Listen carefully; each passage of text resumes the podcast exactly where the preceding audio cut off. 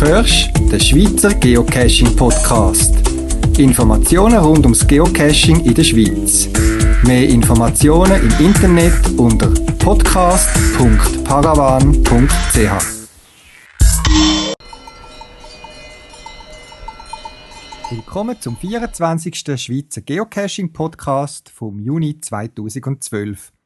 Heute mit folgenden Themen: ein paar Rückblicke, ein Interview mit dem Benjamin, Geocacher Name Zweirad, über seine Ferien in Schottland, wo er auch geocachen ist. Und noch ein besonderes Interview zum Thema Update der Schweizer Landeskoordinaten. Ich wünsche euch viel Spaß beim Zuhören.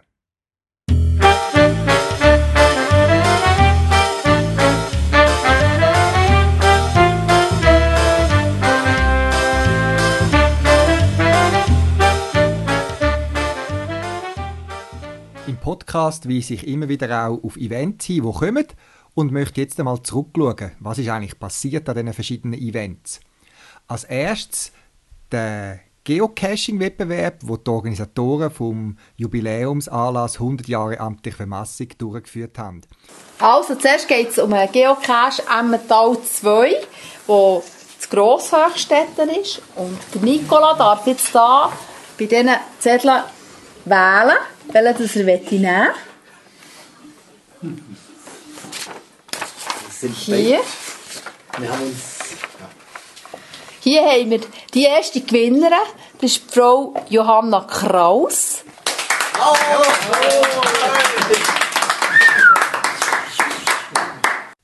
Der kleine Nikolas, der noch nicht lesen und schreiben kann, hat noch ein paar Zettel müssen ziehen und der Verein hat ein paar Mal noch geklatscht, bis alle Preise verlost worden sind. Und ich habe dann im Anschluss an etwa die 20, 25 Minuten lange dauernde Preisverleihung oder Preisauslosung noch mit einem der Organisatoren noch mal können kurz Zusammenfassung machen und ein Interview führen. Niklas, noch etwas zur Statistik von dem Wettbewerb. Zur Statistik, wir haben ja elf Geocaches gehabt, oder wir haben sie immer noch.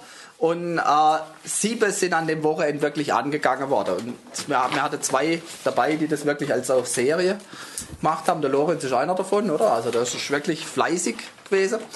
Äh, also sprich, von den sieben hatten wir auch zwölf Teilnahmen. Wir danken alle. Und ich glaube, auch alle haben einen Preis bekommen, wenn ich das richtig sehe. Also insofern, Ist alles ist gut. Alles ist gut, alles ist aufgegangen. Ja. Und die Geocaches kann man weiterhin besuchen. Die sind nach wie vor aktiv und äh, bieten spezielle Hintergründe und Informationen rund ums Thema Vermassung, Sagen, äh, ein bisschen Wissen, Hintergrund und so weiter. Jawohl, also eigentlich ist das Oberthema ist Vermessung und Vermessung gibt es eben auch in der Sage, oder? Also deswegen ist das dabei. Die elf Caches, die wir haben, die werden sicher noch äh, anderthalb Jahre gepflegt. Die sind auch noch äh, wirklich äh, gerade in den letzten paar Tagen alle noch aufgefunden worden. Was man auch noch sagen muss, äh, der Kanton Solothurn hat auch sechs Geocaches aufgeschaltet. Die sind auch bei uns der, auf der Website verlinkt unter www.100jahreav-be.ch. Äh, und da könnt ihr euch das auch mal anschauen und auch mal die Solothurn ausprobieren. Sind auch Thema Vermessung ist auch ganz lustig. Und eben die CD ist jetzt also erhältlich, endlich die limitierte Auflage von der Schreckmümpfeli-CD mit Hörspiel aus der Vermessung. Eine haben wir ja an dem Jubiläumsanlass gehört, live vom äh, Darsteller, vom, äh, der George Meloni macht, hat ja die Schreckmümpfeli-CD gesprochen. Äh, Er hat eine von denen Rolle gesprochen, ja genau, der hat da mitgemacht. Das sind drei, drei Kurzhörspiele, von, äh, die vom DRS produziert worden sind, auch äh, zum Thema Vermessung. Ähm, aber äh, man kann jetzt damit kein Geocache lösen. aber ähm, äh, das ist Thema Vermessung. Wir haben das noch ein bisschen aufgewutzt und aufgehübscht mit gutem modernen Tango. Äh, also wir haben äh, hier eine CD zusammengebracht mit äh, Stunde Hörzeit. Sehr lohnenswert. Und eben an dem Anlass da äh, in Bern, wo stattgefunden hat mit dem Ex-Bundesrat Samuel Schmid, äh, der Bundesrat Maurer habe ich gesehen vor Ort, Mona Fetsch, da sind die äh, CDs wie warme Weckliwack, aber es gibt eben noch ein paar wenige, die man bei euch bestellen und äh, der Darsteller, der das Bild gestaltet hat, der ist also da am Tisch, der ist also nicht umgekommen, der hat also die schreckliche Szene da überlebt. Gut, ich verlinke es dann auf der Podcast-Webseite. Kannst du gerne etwas zum Preis sagen? Äh, die CD selber kostet 20 Franken und wir schlagen noch Porto kostet drauf, also so 24 Franken wird das kosten. Gut, also nochmal danke für die Einladung für die Nacht und die offizielle Verlegung ja, vom Wettbewerb. Merci dir nochmal für die Preise. Die sind ja von Paravan gesponsert und äh, wir fanden das ganz gut, dass wir da jetzt jedem mal wirklich einen Preis geben konnten. Merci vielmals. Auch hingewiesen habe ich auf zwei Geocaching-Events, die am Wochenende vom 2. und 3. Juni stattgefunden haben. Das eine war der Zito, der Cache-In Trash Out Anlass, wo eine Gruppe von etwa 90 Geocacher den Hartwald bei Basel von Abfall befreit haben. Und die Organisatoren haben mir dann mitteilt, dass total 206 Kilo Abfall gesammelt worden sind. Und äh, unter anderem steht dann auch im Listing apropos Müll, nebst normalem Abfall kamen doch einige speziellere Dinge zusammen wie Autopneus, Wohnzimmerstuhl, Wahlplakate, Töfflirad, Bettgestell, Pfeilbogen, eine Monstertonne und ein Damenschlüpper. Ob letzterer vermisst wird, ist leider nicht geklärt. Es scheint als nicht nur eine sehr sinnvolle Aktion zu sein, die Natur rauszuputzen und von Abfall zu befreien, sondern es muss auch allen viel Spaß gemacht haben. Ich bin leider nicht dabei gewesen, wäre gerne äh, in Basel auch mithelfen. Habe nämlich Blanca am 3. Juni, am Tag darauf, an Berner Geocaching-Events gehen und habe dort auch mit meinem Aufnahmegerät ein paar Impressionen sammeln. Habe aber unfallbedingt bin ich ein bisschen eingeschränkt in meinen Bewegungen und habe darum nur ganz kurz ein Besuchchen dort machen Auch der Berner Geocaching-Event, der Zatis Jubiläumsanlass, ist wie immer sehr stimmungsvoll gewesen, hat mir gut gefallen von der Organisation und vor allem auch der Familienfreundlichkeit. Mir hat gerade Kinder Geocaching Olympiade sehr gut gefallen und ich finde es immer lässig, wenn man gerade auch für Kinder ein spezielles Programm kann organisieren und anbieten. Wenn ihr einen Anlass habt, wo ihr möchtet darauf hingewiesen werden oder euch euch kurz interviewen dann meldet euch doch bei mir. Ich weiß, es findet viel Anlass statt, rundum jedes Jahr. Und ich komme einfach nicht dazu, all von mir aus anzugehen. Darum, wenn ihr einen Anlass habt, wo ihr möchtet, gerne ein bisschen Werbung dafür machen oder davon ein bisschen zu erzählen, meldet euch. Ich biete gerne Raum und Platz da im Podcast, um darauf hinzuweisen.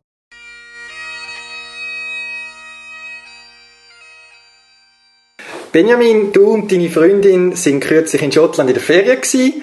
Äh, zum Geocache in Schottland kommen wir später noch. Was war eure Hauptmotivation, gewesen, Schottland als Ferienziel zu wählen? Also für mich war die Motivation, gewesen, ich wollte schon immer einmal auf Schottland gehen. Ich war noch nie dort. Gewesen. Dennis, meine Freundin, sie war schon mal zweimal dort. Gewesen. Hat vom Wetter her äh, ja, nicht unbedingt Lust gehabt, noch einmal zu gehen. Und ich habe sie dann ein bisschen dazu überschnorrt und das war eigentlich Motivation für uns, beziehungsweise halt vor allem für mich. Also schöne Wetter, aber so Ziel oder irgendwie hast du etwas Besonderes im Kopf gehabt, was du hast gesehen oder hast du der Freundin beweisen dass Schottland auch bei besserem Wetter äh, möglich ist?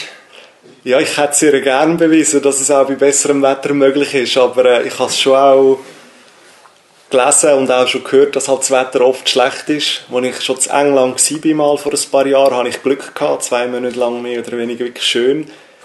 Und jetzt, ja, das Wetter hat auch dort nicht gehabt. Für mich ist vor allem äh, die Landschaft, die ich mal wollte sehen, die, die Schlösser, das Loch Ness, das ich unbedingt mal wollte sehen. Und ja, einfach die, die, die ganze Landschaft und weil es halt auch etwas anderes ist als in der Schweiz. Ja. Wie hat gerade eure Ferienplanung ausgesehen? Haben ihr eine Route gemacht oder sind ihr von einem Ort ausgereist? Wir haben eine Karte gekauft mal hier in der Schweiz, haben uns im Internet ein bisschen informiert, was noch, noch schön wäre zum sehen, haben dann anhand von dieser Karte mal eine, eine Route gezeichnet, haben dann auch gleichzeitig noch im, äh, auf der Geocaching-Seite das auch mal eingezeichnet, dass wir auch ein bisschen sehen, was äh, cache-mässig äh, Zollen ist, sage ich einmal ja, und sind dann eigentlich jeden Tag immer, immer weiter vom einen Ort zum anderen. Und wie war man da unterwegs? Gewesen? Mit Bus, Velo, zu Fuß? Wir sind mit dem Auto, eigentlich wie auch schon in anderen Ferien im Ausland. Ich, ich würde gerne das mit dem Velo machen, aber die Distanzen sind einerseits recht gross und ja, als ich dann auch das Wetter gesehen habe, bin ich eigentlich sehr froh gewesen, dass wir das Auto hatten und dann können heizen und auch am Schermen sind. Ja, eben, das Wetter hast du jetzt schon angetönt. Ihr seid Mitte Mai dort gewesen. Äh, Statistik, schön, schlecht Wettertag. Wie hat die ausgesehen Mitte Mai? Von diesen zehn Tagen, wo wir waren, würde ich sagen, hat es bis auf zwei Tage wirklich jeden Tag geregnet, manchmal vom Morgen bis am Abend durch. Wenn wir mal Glück hatten, haben wir mal eine Stunde, zwei schön gehabt, und wir dann auch sehr äh, genossen haben, aber es ist schon recht düster. Und eben, es war Mitte Mai, du hast mir vorhin noch ein paar Fotos gezeigt und äh, auf ein paar Bildern hast du also eine Kappe angehabt. Also, äh, ja, mal, also mit Kappen und Händchen bist du nicht schlecht bedient und ich bin nicht unbedingt ein Gefröhrli, aber äh, Kappen, Händchen und eine gute warme Jacke und ein Pulli ist schon äh, nicht verkehrt. Und wenn du im Zelt willst, schlafen wäre ein guter Schlafsack und ein bisschen geräumiges Zelt auch noch gut, weil mit draussen kochen ist es auch nicht immer so. Also wissen wir die wichtigsten Ausrüstungsgegenstände für äh, Ferien in Schottland. Jetzt äh, bei uns gibt es so Klischeewitze über die Schotten, die geizig oder sparsam sind und äh, ein Schott stellt man sich immer mit einem Kilt oder so einem Rock vor. Ist das nur ein Klischee oder haben ihr etwas von dem mitbekommen in Schottland selber? Wir haben schon ab und zu mal einen Shot gesehen mit Röck, aber es ist äh, schon eh ein mehr Klischee als Realität. Also es läuft da schon nicht jeder so um. Es ist ab und zu mal vielleicht noch im Land ein bisschen eher.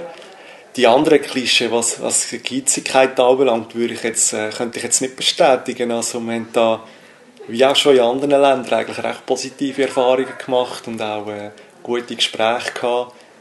Und ja, es ist halt teuer. Schottland, Schottland ist ja. teuer, also mit dem äh, 1,5-fachen von, von unserem Preis, aber ja, sonst äh, könnte ich eigentlich die Klischee nicht bestätigen. Mhm. Jetzt in der Schweiz sind ihr, also du bist ja unter dem Geocaching-Namen Zweirad unterwegs, sehr oft eben mit, wie es dein Geocaching-Name sagt, mit dem Mountainbike oder zu Fuß unterwegs. Wie war das in Schottland? Gewesen? Haben die spezielle Cache-Tage eingeplant, sie gesagt haben, dann gehen wir cachen? Oder haben die unterwegs gerade gesucht, was äh, in der Nähe war? Oder haben die eure Routen anhand von der Cache geleitet? Wie haben die das gehandhabt, Geocachen und die Ferien?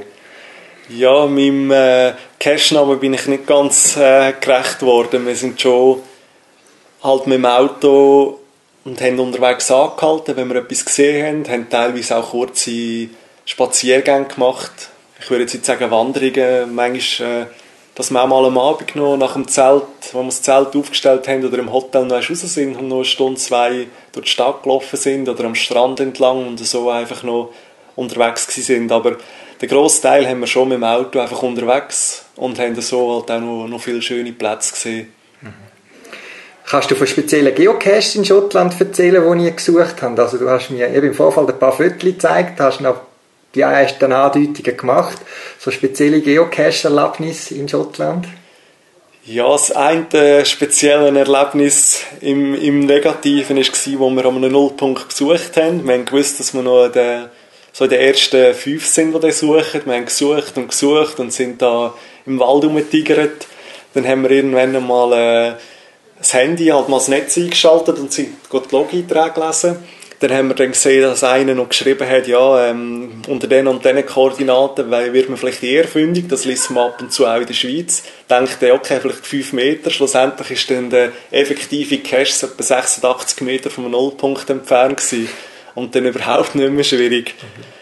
Ähm, weiter ein lustiges Erlebnis war eigentlich, als wir auch einen gesucht haben und wo wir die Heine den Eintrag geschrieben haben, haben wir gemerkt, dass wir auch die Ersten waren, die den gefunden haben. Also ein une, une, ungeplanter First Found. Ja, genau. Wir haben, wir haben gesehen, dass das Logbuch leer ist, aber äh, ja, wir haben uns dann nichts dabei gedacht und einfach gemeint, ja, der hat jetzt mal das Logbuch ersetzt, weil es jetzt nicht unbedingt etwas Schwieriges gewesen, aber offenbar ist das einfach so eine Region, wo vielleicht viele Leute sind, aber nicht unbedingt viele Cacher. Mhm. Ein ganz spezieller war, äh, oder zwei eigentlich, am letzten, zweitletzten Tag mit der Brücke, wo es ganz äh, coole Sachen hatte. Ein, ein, äh, ein lustiges Erlebnis war auch, wo wir äh, gewusst haben, dass der viermal nicht gefunden worden ist, der Cache. Wir sind dort äh, an die Brücke gelaufen, es war auch ein kurzer Spaziergang. Gewesen. Dann ist auf der anderen Seite, haben die ja, Familie uns offenbar gesehen und übergerufen, ja, wir können jetzt auch dran bleiben lassen und sie haben jetzt auch eine halbe Stunde gesucht, sie gingen jetzt wieder. Ob wir dann nicht gesehen haben, dass der schon so Haufen Innenfeinds hat und dann haben wir so gedacht, ja, okay, das, das muss ja nichts heißen, oder? Nur weil der jetzt drei, vier Mal nicht gefunden worden ist. Wir haben dann gleich mal angefangen, recht verwinkelte Brücke so eine alte Militärbrücke und dort gesucht und dann plötzlich sehen wir jetzt so einen, einen, einen Bolzen wo wirklich extrem gut gemacht war, farblich total zu der Brücke gepasst hat. Und ja, das war tatsächlich der. Gewesen. Ich habe die äh, den Login dran geschrieben und gesehen, dass der Owner den schon auf äh, inaktiv gesetzt hat. Dann habe ich ihm dran geschrieben, ja, es sieht dann im Fall gut mit dem Cache und so. Ich habe den gefunden und er, ah ja, cool, wo ist er denn eigentlich? Das ist, äh, ja, so ein bisschen die, die äh, lustigen, speziellen Erlebnisse gewesen. Ihr habt dort Geocacher getroffen, wie ich gehört habe. Äh, haben die noch andere Begegnungen mit Geocacher in Schottland? Nein, eigentlich die Familie und sonst, äh, sonst niemand. Also. Und wir haben auch teilweise recht lange Zeit, dass wir mal wieder die Erste waren, die einen Cache gefunden hat. Gibt teil, ja, teilweise auch, dass wir irgendwie schon der zweite oder dritte waren schon einem Tag, aber äh, es ist schon eher, ich weiß nicht, ob es allgemein liegt, dass das dort nicht so verbreitet ist oder nicht so bekannt oder wie auch immer. Oder dass es einfach äh, nicht, so, nicht so viele Leute in dieser Region hat. Mhm. Ähm, ihr habt jetzt, was hast du gesagt, etwa 50, 60 Geocache, hast du im Vorfall gesagt, haben ihr jemanden gefunden, oder, in diesen 10 Tagen? Ja, es sind so an die, an die 89 ungefähr. Okay. Wie würdest du, wenn jetzt die jetzt so ein bisschen zusammenfassst, so vergleichen mit den Geocaches, die man in der Schweiz so kennt, gibt es da markante Unterschiede? Du musst sagen, ja, es ist einfach eine andere Landschaft, aber oder hast du Unterschied festgestellt? Geocaches in Schottland, Geocaches in der Schweiz? Das eine ist mal die Qualität der, der Caches. Es ist äh, ein, bisschen, ja, ein bisschen schlechter als bei uns in der Schweiz, aber wenn ich es jetzt mit anderen Ländern vergleiche, auch wieder, äh, wieder besser. Lustig ist äh, die Schwierigkeitsbewertung. Die bei uns zwei, zweieinhalb Sterne hätten, haben bei ihnen drei oder vier Sterne. Du stellst dich da ein auf die wahnsinnige Expedition und am Schluss ist es äh, etwas, ja, etwas ganz Einfaches und Simples. Mhm. Ja, also das ist dein Erlebnis Geocachen und Ferien in Schottland. Äh, wie bist du oder ihr überhaupt zum Geocachen gekommen? Mit was für Ausrüstung GPS sind die normalerweise da unterwegs, neben da in Velo? Äh, ja, Mountainbikes. Also ich bin dazu gekommen vor, ich weiß gar nicht wie viele Jahre das, sind, etwa drei, vier Jahre habe ich mal, äh, mal gehört davon im Internet, das mal gelesen ein Kollege von mir hat dann auch äh, GPS gekauft, vor mir, und mir mal davon erzählt. Und ich so dachte, ja, ist schon gut. Dann habe ich auch mal ein GPS gekauft, vor allem zum Biken, weil ich meine Routen aufzeichnen und auch die Routen abfahren. Bei dann, ähm, als ich den neuen Job angefangen habe, im Praktikum, auch ein, ein Kollege dort, irgendwie das gekommen und er, ja, er möchte das auch und so. Und dann sind wir ab und zu mal zusammen etwas suchen, er hat mir noch erklärt. So bin ich eigentlich dazu gekommen. Dennis, meine Freundin, sie ist durch mich drauf gekommen. Wir sind mal im Wallis in der Ferien gewesen, und sie hat dann halt einfach mal mitkommen, weil ich einen wollte suchen. Und dann hat sie gemeint, ja, das ist eigentlich noch cool, das würde ihr jetzt auch noch gefallen. Sie will das auch machen. Und äh, ja, so ist sie dazu gekommen. Ich habe äh, immer noch mein Vista HCX. Ist ein super Gerät. Bleibe so lange dabei, bis es, äh, bis es ableitet. Der Denis Seres ist leider abgelegen. Sie hat jetzt ein äh, E-Trex 30. Und ja. auch zufrieden damit? Ja, mal, sie ist auch zufrieden damit. Es ist nur die Eingewöhnungsphase, weil es ist ein bisschen, ich habe gemerkt, ein bisschen komplexer als meins und hast ein bisschen mehr Möglichkeiten. Mhm. Und der Stromverbrauch auch ein bisschen höher ist. Sind Sie mit diesen Geräten jetzt auch in Schottland unterwegs gewesen? Ja, genau. Okay, gut. Ja, im Frühling, im Frühling sind wir also äh, zehn Tage in Schottland gewesen soviel ich weiß, reisen die noch gerne und sehen uns. Haben Sie schon weitere Reisepläne oder was ist geplant für die nächste Zeit, das nächste Jahr oder das Jahr noch? Ja, das Jahr ist mit, mit Ausland ist mal abgeschlossen. Es gibt im Sommer sicher äh, wieder ein paar Bergtouren. Der Alpenpässeweg, der auch viele schöne Caches hat. Dann, äh, was mal wieder ist, ist Kanada, wo wir letztes Jahr waren, sicher mal wieder in den, in den nächsten Jahren. Neuseeland, wo, ja, wo Dennis gemeint hat, müsste ich auch unbedingt mal sehen. Und was ich unbedingt auch noch will, ist äh, Norden, so Schweden, Norwegen, Finnland, wo dann auch nochmal äh, ein Ziel ist. Aber es ist jetzt nicht äh, heute oder morgen, das ist mittelfristig. Gut, und du hast auch Normalferien wie wir anderen auch, von dem musst du es wahrscheinlich auch ein bisschen einteilen, oder? Ja, leider normal oder ein bisschen weniger. Kommt immer ein bisschen darauf an. Es sollen auch Leute auch ein bisschen mehr Ferien haben. Also dir danke fürs Interview, auch danke für die Fotos die du mir da gegeben hast und all die, die ein paar Bilder möchten sehen von der Ferien von Benjamin am Zweirad in Schottland, der kann auf der Podcast-Webseite podcast.paravan.ch die Fotos auch anschauen. In dem Sinne, schönen Tag noch, vielen Dank. Danke.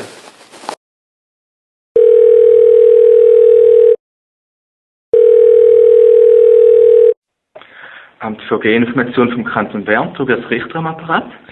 Ja, grüezi wohl, Herr Richter. Sie sind Projektleiter vom Projekt Neue Koordinaten LV95.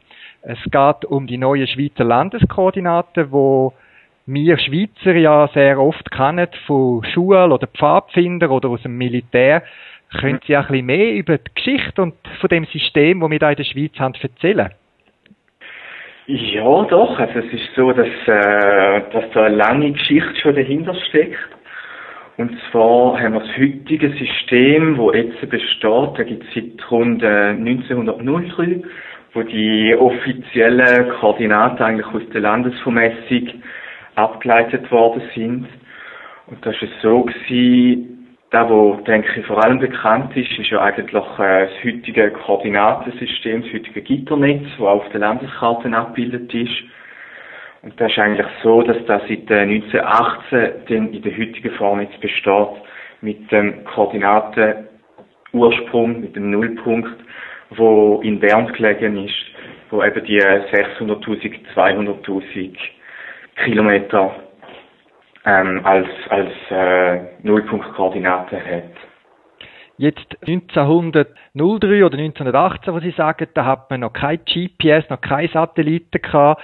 Die Landeskoordinaten haben zudem einen grossen Vorteil. Man kann ja X und Y, also Nord und äh, Osten nicht vertauschen, weil es eindeutige Zahlenkombinationen sind. Wie ist man da mal vorgegangen? Also wie muss man sich das vorstellen? Wie hat man die Schweiz da mal vermassen um die Jahrhundertwende in 1800, 1900? Das, sind, äh, das ist eigentlich ein sehr großes Vorhaben gewesen. Also man kann einfach dazu noch sagen, es hat vorher schon gewisse Karten gegeben und erste Messungen, die aber dann noch mit relativ einfachen Mitteln durchgeführt worden sind wo man dann das erste Mal eigentlich gesagt hat, dass man die Schweiz äh, mit einer grossen Genauigkeit gerne müsste vermessen, ist man eigentlich so vorgegangen, dass man wirklich sehr markante Punkte in der Schweiz gewählt hat. Das sind die Punkte, die man auch heute noch sieht, wo es äh, die Pyramiden hat, äh, teilweise auf Bergspitzen oder einfach auf sonstige Punkte, die weithin sichtbar sind. Und dann hat man eigentlich auf diesen Punkten versucht, Winkelmessungen zu machen, und so eine Art Dreieckssystem, also ein Dreiecksvermaschung, sagt man dem, über die ganze Schweiz zu legen. Und damit man aus dem nachher wirklich etwas können ableiten hat man einfach noch gewisse Distanzen gebraucht damit dann da nachher wirklich eine vernünftige Genauigkeit hat können geben und damit man daraus auch wirklich die ganze Landestriangulation hat können herleiten. Also vereinfacht gesagt, man hat also nicht irgendwie Massbänder gespannt zwischen x Punkten und so weiter, sondern man hat irgendwo in der Schweiz verschiedene Strecken einmal ganz genau gemessen und dann der Rest über äh, Winkel und Trigonometrie, wie wir es in der Schweiz, äh, in der Schule gelernt haben, äh, ausgerechnet, die weiteren Strecken. Ja, genau, das, das ist genau so vor sich gegangen, ja. Man hat äh, drei Strecken in der Schweiz von rund zwei bis drei Kilometern hat man wirklich gemessen gehabt. Und zwar ist da, wenn es mir recht ist, wirklich über Messbänder gewesen, oder einfach über gewisse Holzstücke von zwei Meter Länge, wo man aneinander gereiht hat. Also man kann sich vorstellen, dass das ein riesiger Aufwand war. Und diese Strecken hat man dann wirklich auf ein paar Zentimeter genau festgelegt gehabt. Und anhand von dem hat man den Rest dann einfach wirklich über die Triangulation, die sie erwähnt hat, äh, berechnet gehabt. Und ich denke, es ist schon sehr erstaunlich, wenn man bedenkt, dass vermittelt das da sind, einfach eine Genauigkeit, dass das System trotzdem gehabt hat. Und wenn ich mir vorstelle, also mir fällt zum Beispiel gerade der Rigi ein, wo es oben so eine Pyramide hat, also dann mhm. sind Leute irgendwie dort rauf äh, gewandert, wahrscheinlich noch ohne Bandli und haben dort irgendwelche Winkelmaßgeräte und Fernrohr aufgestellt und haben dann zu einem anderen Punkt überpeilt und haben dann den Winkel abgemessen, wo sie gesehen haben und dann lang gerechnet, um wieder eine neue Distanz zu haben, oder? Ja, das war genau so gewesen, ja. Okay. Also, es ist äh, wirklich eine jahrelange Arbeit gewesen, bis da schlussendlich vollzogen war. Und die Geräte, die, äh, die sind früher natürlich auch noch viel größer gewesen als heutige Geräte, die man hat. Das sind teilweise wirklich grosse äh, Exkursionen gewesen, auf, äh, auf die höchsten Schweizer Berggipfel sogar. Und die Messungen haben sie teilweise auch mehrmals müssen wiederholen, weil je nachdem das Wetter nicht gut war oder aus anderen Gründen auch. Und erst nachdem der ganze, die ganze Arbeit gemacht war, haben sie dann eigentlich die ganzen Berechnungen im Nachhinein noch können machen Und auch die Berechnungen sind natürlich ein sehr grosser Aufwand gewesen. Also es steckt wirklich äh, sehr, sehr viel Arbeit hinter dieser ganzen Landesvermessung. Ja. Eben Trigonometrie, eben den Taschenrechner gibt's auch noch nicht so lange. Also da hat man noch müssen wahrscheinlich in grossen Tabellen irgendwie Sinus, Cosinus oder was auch immer Wert müssen nachlesen und dann mit dem multiplizieren. Also, also stelle ich mir vor, oder? Also es ist wirklich viel Handarbeit damals mal noch gewesen. Ja, doch, ich denke, das ist äh, eigentlich hauptsächlich Handarbeit schlussendlich, wo, wo die ganzen Berechnungen, Berechnungen stattgefunden haben. Ja, jetzt sind Sie Projektleiter von dem neuen Projekt äh, Landesvermessung 95. Ähm, Sie werden wahrscheinlich nicht mehr müssen oder dürfen auf Berggipfel aufsteigen. Jetzt, ich habe bis jetzt immer den Eindruck gehabt, dass unser System, dass die Landeskoordinaten, die auf Meter genau sind, sehr genau und gut ist. Warum hat man das Projekt äh, LV95 gestartet und warum eine Neuvermassung oder warum ist die Anpassung notwendig? Ist dann das alte System nicht mehr gut genug für uns? Also es ist so, dass das heutige System, wo wir haben, äh, wirklich nicht mehr den Genauigkeitserforderungen entspricht. Und der Auslöser ist eigentlich gesehen, dass man mit, äh, mit den GNSS-Messungen, wo, wo die äh, neue Landesvermessung gemacht worden ist, hauptsächlich GPS-Messungen sind, dass man anhand von denen herausgefunden hat, dass äh, wirklich teilweise große Differenzen in der Landesvermessung vorhanden sind. Und da ist natürlich so, dass um den Koordinatenursprung in Bern sind die Unterschiede relativ klein. Aber je weiter, dass man sich eigentlich von Bern entfernt, das heißt Richtung Genf, Richtung äh, Tessin oder Engadin, dort können die Abweichungen wirklich bis zu anderthalb Meter entsprechen. Und je nach Projekt, wo man hat, ist da einfach nicht, entspricht einfach nicht mehr den Genauigkeitsanforderungen, die man, die man heute hat. Darum kann man wirklich sagen, dass ein neuer, ein neuer Rahmen eigentlich äh, nötig geworden ist und dass man natürlich heute auch über technische Möglichkeiten äh, verfügt, gerade mit den ganzen Satellitenmessungen, wo sehr, sehr genaue Messungen wirklich im Zentimeterbereich erlauben. Und durch das Ganze ist, ist wirklich eine Ersetzung jetzt von dem, von der alten Landsvermessung bzw. vom alten Bezugsrahmen notwendig geworden. Ja. Jetzt, Sie haben von Abweichungen im Meterbereich geredet, so an der Randgebiet von der Schweiz, also eben Ostschweiz oder Tessin oder äh, Genf, ich weiß nicht was. Ähm, was heißt jetzt das? Was hat das für Auswirkungen? Also kann es sein, dass wenn ich zum Beispiel ein Ferienhäuschen hätte irgendwo in der Ostschweiz oder im Bündnerland, dass ich plötzlich weniger Grundstückfläche habe mit der neuen Vermassung? Äh, also es ist richtig, dass äh, wenn die neue Vermessung, also das neue Bezugssystem in Kraft treten wird, dass äh, gewisse Flächenänderungen wird geben für, für Grundstücke. Und so kann es sein, dass die äh, größer werden oder aber auch, dass sie kleiner werden. Jetzt haben aber schon gewisse Voruntersuchungen eigentlich stattgefunden. Und man kann sagen, dass in der Grössenordnung nur rund ein Drittel von der ganzen Grundstücksflächen im Kanton Bern auf jeden Fall betroffen werden sein. Und dass bei rund 99 Prozent, dass die Flächenänderungen relativ klein sind. Also man könnte sagen, dass die weniger als äh, drei Quadratmeter betreffen. Und für Sie als äh, Grundstücksbesitzer wird sich eigentlich nichts ändern. Die Grenzen der Grundstücke, die bleiben am gleichen Ort, die ändern nicht. Das Einzige, was wirklich ändern ist die Fläche, die dann natürlich auch im Grundbuch eingetragen wird. Mhm. Fläche ist aber so, die hat äh, keine wirklich rechtliche Aussagekraft, das ist wirklich nur ein beschreibender Charakter. Und darum wird sie sehr wahrscheinlich erfahren, falls ihre Grundstücksfläche ändert. Sie werden aber nichts konkret davon merken. Okay. Wie ist das jetzt äh, als, äh, wenn man in der gesamten Schweiz denkt, wird die Schweiz dadurch größer oder kleiner? Das wäre jetzt spannend, oder? Das ist richtig, ja. Die Untersuchungen haben auch stattgefunden. Es ist tatsächlich so, dass die Schweiz äh, größer wird, wenn man es über die ganze Schweiz anschaut. Und so sind einfach einige Quadratmeter an Fläche, die das ausmacht. Also es lohnt sich nicht, um unser Territorium zu vergrößern, die Landesvermassung. Aber es ist ein angenehmer Nebeneffekt, dass man kann sagen, die Schweiz wird grösser. Das ist richtig, ja, genau. Wenn die Grenzen natürlich eben am gleichen Ort werden bleiben. Jetzt verschiedene Leute, äh, Pfadfinder, Militär oder eben auch Geocacher, die mit dem Schweizer Koordinatensystem arbeiten, die müssen ja irgendwann mal wissen, sind jetzt die Angaben auf einer Karte oder auf irgendeinem Informationsblatt, sind jetzt das die alten oder die neuen Koordinaten? Wie kann ich erkennen, ob jetzt das schon neue oder alte sind? Es ist so, dass äh, die Beschriftung von der Koordinatenachse geändert hat. So sind die bis jetzt eigentlich äh, mit Y und X beschriftet gewesen. Und neu werden die nachher mit, äh, mit N für Norden und mit E für East, also Osten, bezeichnet werden. Und dann ein zweiter wichtiger Effekt ist, dass man eigentlich äh, noch zusätzliche Stellen eingeführt hat. Also neu werden Koordinaten sieben Stellen haben. Und zwar wird dann der, der Referenzpunkt, also der Nullpunkt in Bern, wird dann neu mit 2.600.000 und 1.200.000 bezeichnet. Und mit dem wird man eigentlich äh, sicherstellen, damit die Koordinaten nicht verwechselt werden. Gut, aber das ist einfach eine Ziffer, die vorangestellt ist. Eben bei der Nordkoordinate, also bei der X, äh, ist es 1 und bei der Ostkoordinate 2 und das kann man eigentlich streichen und dann kann man genau normal weiterarbeiten.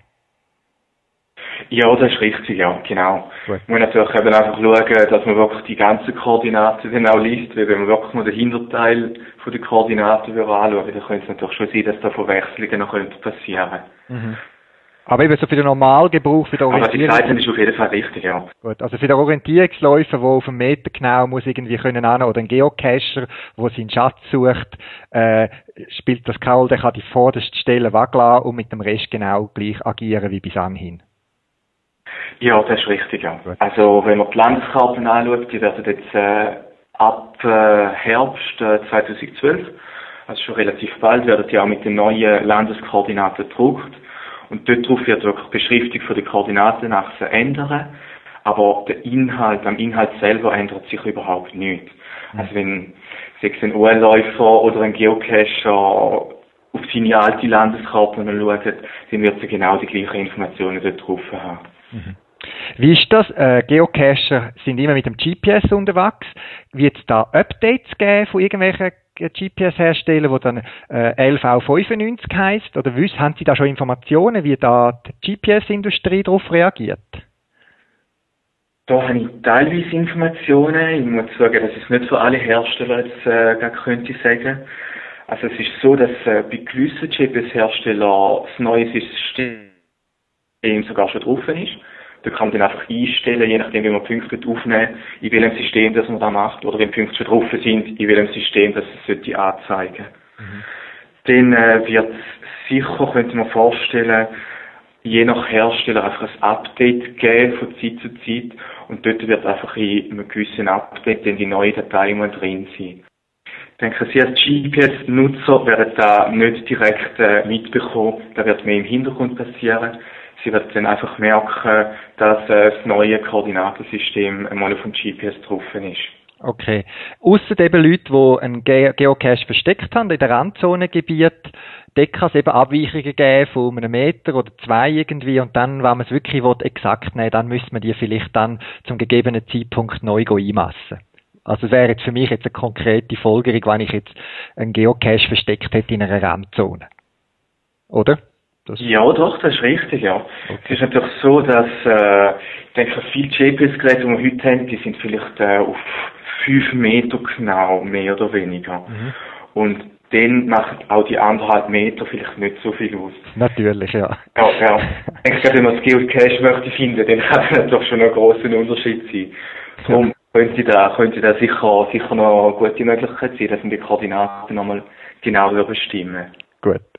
Jetzt eben Ihre Vorgänger, die um da 1900 zur Projektleitung sind, die sind mit schwerem Gerät auf Berggipfel gestiegen, haben lange Wege zurückgelegt. Sie haben wahrscheinlich, nehme ich jetzt mal an, eher einen Bürojob, haben aber dafür vielleicht ein bisschen mehr Freizeit als vor 100 Jahren. Äh, machen Sie auch Autohobby oder haben Sie sogar schon mal einen Geocache gesucht? Ich mache auch Autohobby, ja. Einen Geocache habe ich jetzt leider noch nie gesucht, obwohl das schon seit längerem auf dem Programm steht. Ich brauche äh, in der Freizeit Karten vor allem für fürs Wandern. Ich gehe teilweise Bergsteigen. Dort ist es natürlich nützlich, um die kleinen Wanderwege auch zu kennen, um die guten Felsen können zu finden. Und im Moment bin ich häufig mit dem Mountainbike noch unterwegs und auch dort habe ich natürlich immer Karten im Rucksack dabei. Und dadurch auch nicht so betroffen von der Koordinatenänderung? Nicht direkt betroffen, nein. Okay. Gut, Herr Richter, vielen Dank für die Auskunft äh, über das Projekt äh, Neue Koordinaten LV95. Äh, ich nehme mit, es wird nicht grosse Änderungen geben für den Normalbürger. Ich denke, im Bereich der Vermassungstechnik ist das ein großer Sprung zu noch mehr Genauigkeit. Vielen Dank fürs Interview und in dem Sinn weiterhin alles Gute bei Ihrer Arbeit und im Outdoor-Bereich. Ja, sehr gerne geschehen. Vielen Dank äh, fürs Interesse und Ihnen auch weiterhin alles Gute mit dem Finden von Geocache.